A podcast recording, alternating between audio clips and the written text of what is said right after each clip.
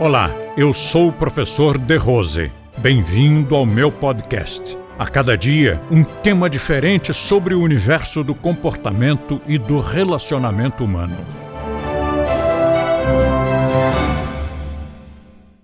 Se alguém disse aquele pensamento que eu, do qual eu gosto muito, que a verdade sempre resplandece no final, quando todo mundo já foi embora.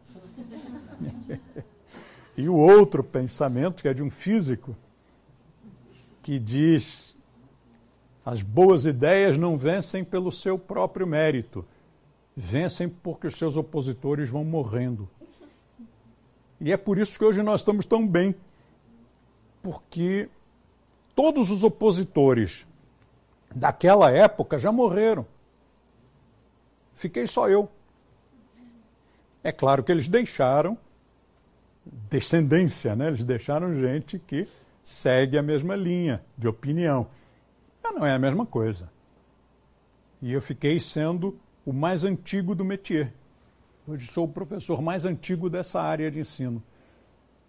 Porque eu comecei muito cedo. Eu tinha 16 anos quando o mais novo dentre eles tinha 45, 50. Então, pela lei natural, eles foram acabando primeiro, né? Daqui a pouco eu vou, mas enquanto eu não for, vou usar o cetro de mais antigo. Então, como os opositores foram morrendo, nosso trabalho foi sendo cada vez mais reconhecido. Lembra-se da história do Saltuola? Foi o cara que descobriu, pela primeira vez, descobriu as pinturas rupestres numa caverna. Ele encontrou aquelas pinturas incríveis feitas pelo homem pré-histórico e foi acusado de charlatanismo, de que ele teria pintado aquilo lá. Expulso da academia, perseguido, insultado.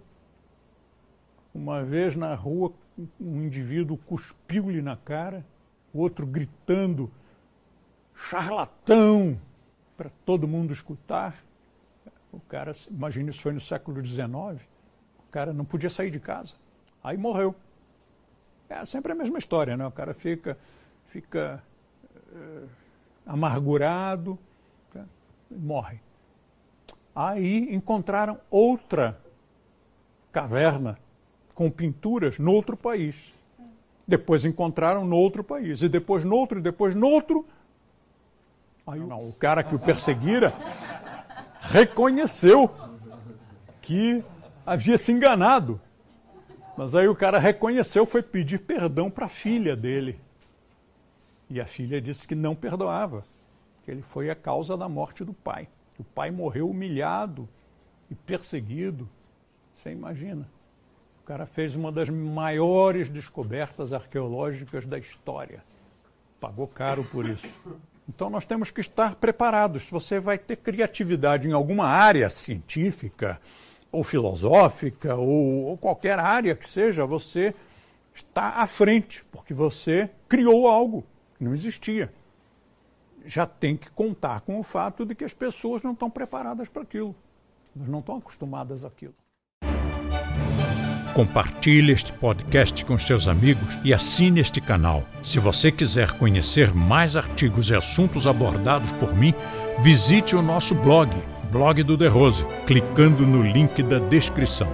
E assim você terá acesso a diversos temas relacionados ao comportamento e bom relacionamento humano.